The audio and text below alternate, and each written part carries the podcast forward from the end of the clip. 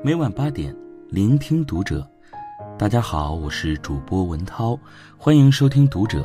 今天为大家带来的文章呢，是来自于作者 L 先生的《如何提高亲和力，让别人喜欢你》。关注读者微信公众号，一起成为更好的读者。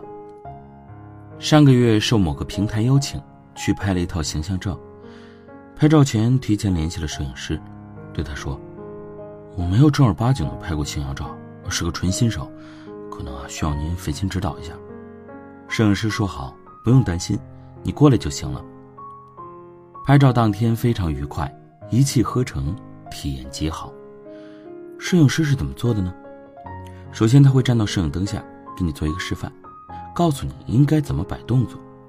然后当你模仿着摆出动作之后，他会对一些细节进行微调。胳膊往上一点，一点点就好。呃，肩膀往下压一点。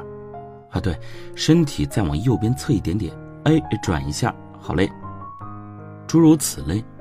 接着，等你按照他的指示完成动作之后，他会露出笑容，非常耐心的以一种非常肯定的语气告诉你：“对，棒极了，就是这样，非常好。”这样的鼓励持续了整个拍摄过程。他会在你完成一个微调或动作之后，及时的给你一个称赞：“特别好，状态非常对，就这样。”太帅了，保持一下啊！就这个动作，对，非常棒，很到位啊。即使是完全没有摄影经验的新人，在这样的肯定和鼓励之下，也会很容易变得自信起来。而一旦自信起来，最终的效果再怎么样也不会太差。之前有人问过我，自己不会说话，拙于言辞，在日常生活中如何才能成为一个好相处的人，让别人喜欢自己呢？其实，不需要八面玲珑，也不需要你有极高的情商，很多时候做好有效的称赞就好了。什么是有效的称赞？就是能够让人感到你的称赞不是客套，也不是敷衍，而是发自内心的一种赞美和肯定，并不是危言耸听。日常生活中，许多人其实是做不到这一点的，讲出来的话要么总会大而无当，显得太假，没有诚意。要么总是击不中正确的点，让人觉得情商下线。那么，怎么样才能让自己的称赞更加有效呢？一个简单的方式，就是在对方的行动之后给予一个正面的反馈。就像这个摄影师所做的，如果一开始他就夸奖你：“哇，你今天看上去很有精神，特别帅，棒呆了，拍出来的照片一定美美哒。”哼，你多半会觉得。这人是不是在奉承我？他就是为了赶紧开工、赶紧搞定吧。但是在拍摄过程中，通过给你一些细节的指示，让你根据指示做出行动，再及时给你行动的反馈，表示肯定，就会很容易让你觉得，看来我真的做的不错嘛。尽管本质可能都是为了让客户满意、赶紧搞定而已。人有一个本质的需求，就是获取行动的反馈。简而言之。我们做出的一切行动都需要一个回应，来告诉我们做得好还是不好。如果缺少了这个回应，我们就会感到不适。道理非常简单，为了最大限度的保存体力，我们的大脑进化出了奖赏回路。一件事情如果能得到正面的回馈，就会激活奖赏回路，给我们一种愉悦的感觉，刺激我们继续去做这件事情。所以，行动、反馈、调整。是我们整个大脑系统最基本的构成，也是人工智能自我学习的本质模式。科学家们是如何让人工智能模仿人类去解决问题的？简单来说，针对一个问题，让他们通过某种算法进行反复尝试。如果得到了我们期望的结果，就激活奖赏回路，让他记住这一次成功；如果得不到，就重新调整。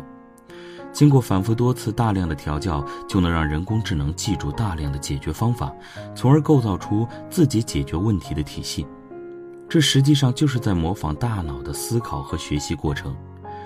日常生活中也是一样的，我们做完一个行动之后，都会期待着一个反馈。这个反馈可以是来自外界的“做得好”，也可以是来自内部的“嗯，我觉得这样很舒服”。而如果缺少反馈，大脑就会感到焦虑，因为他在等待着这个回路完成。所以，适时的、恰到好处的为对方的行动给予一个正反馈，可以帮助对方建立信心，增加愉悦感，从而在潜移默化中让对方建立起对你的好感和信任。这是改善人际关系最简单又最有效的方法。学过教育心理学的朋友应该都知道一个基本原理：不要称赞小孩子聪明，而是要称赞他努力。为什么呢？非常简单。前面讲过，称赞的本质是对某种行为的奖赏，它会导致个体倾向于去操作和保持这种行为。所以，如果我们称赞一个小孩子聪明的话，会怎么样呢？他会下意识地认为我的聪明是内在的、天生的，是我的行为让大人发现了这一点，所以我要保持大人对我的印象，避免出错，因为一旦出错，大人就会觉得我不聪明了。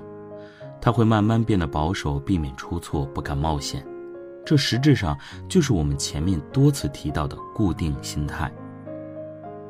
固定心态是怎么来的？很大程度上就是因为在发展过程中，外界对他的状态给予了大量的肯定和鼓励，让他倾向于保持这种状态。而一种状态怎么样才能更好的保持？当然就是不去打破它。做的越多，就越容易出错；但不做，就一定不会出错。相反，如果孩子完成一个艰难的任务后，称赞他你很努力，我非常赞赏，你做的很好，这是给你的奖励的话。就会给强化孩子对于行动的奖赏回路。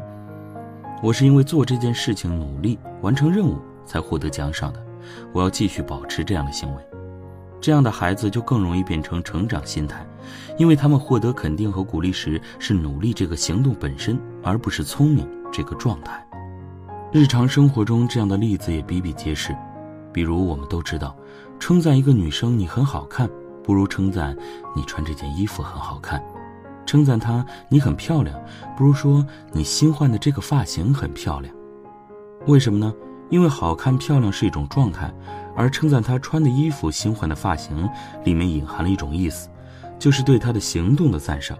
因为穿什么衣服是他决定的，换什么发型也是他挑选的，所以这样更容易让人感到愉悦，同时也让人对你产生信任。同样。称赞下属方案做得很好，辛苦了，就不如说方案做得很好，逻辑非常清晰，执行的细节也很严密，或者方案做得很好，比上次清晰多了，数据也严谨的很多，客户啊一定会很满意的，都是一样的道理。同样呢，我也见过许多这样的主管，这个不行啊，这里也不行，这里不行，这里简直一塌糊涂嘛。算了，我叫谁谁谁帮忙做吧。这样的结果只能使下属更加战战兢兢、无所适从，因为他在你这里得到的是一个否定的、负面的反馈，这样是在打压他的积极性。好的主管永远懂得在指导下属的过程中找到一些点，可以适时的给予鼓励和肯定，给他正反馈，让他保持对这个任务的热情，并期望通过纠正那些做得不好的地方，获得进一步的鼓励。最后来复习一下。如何通过有效的称赞建立别人对自己的好感，提高自己的亲和力？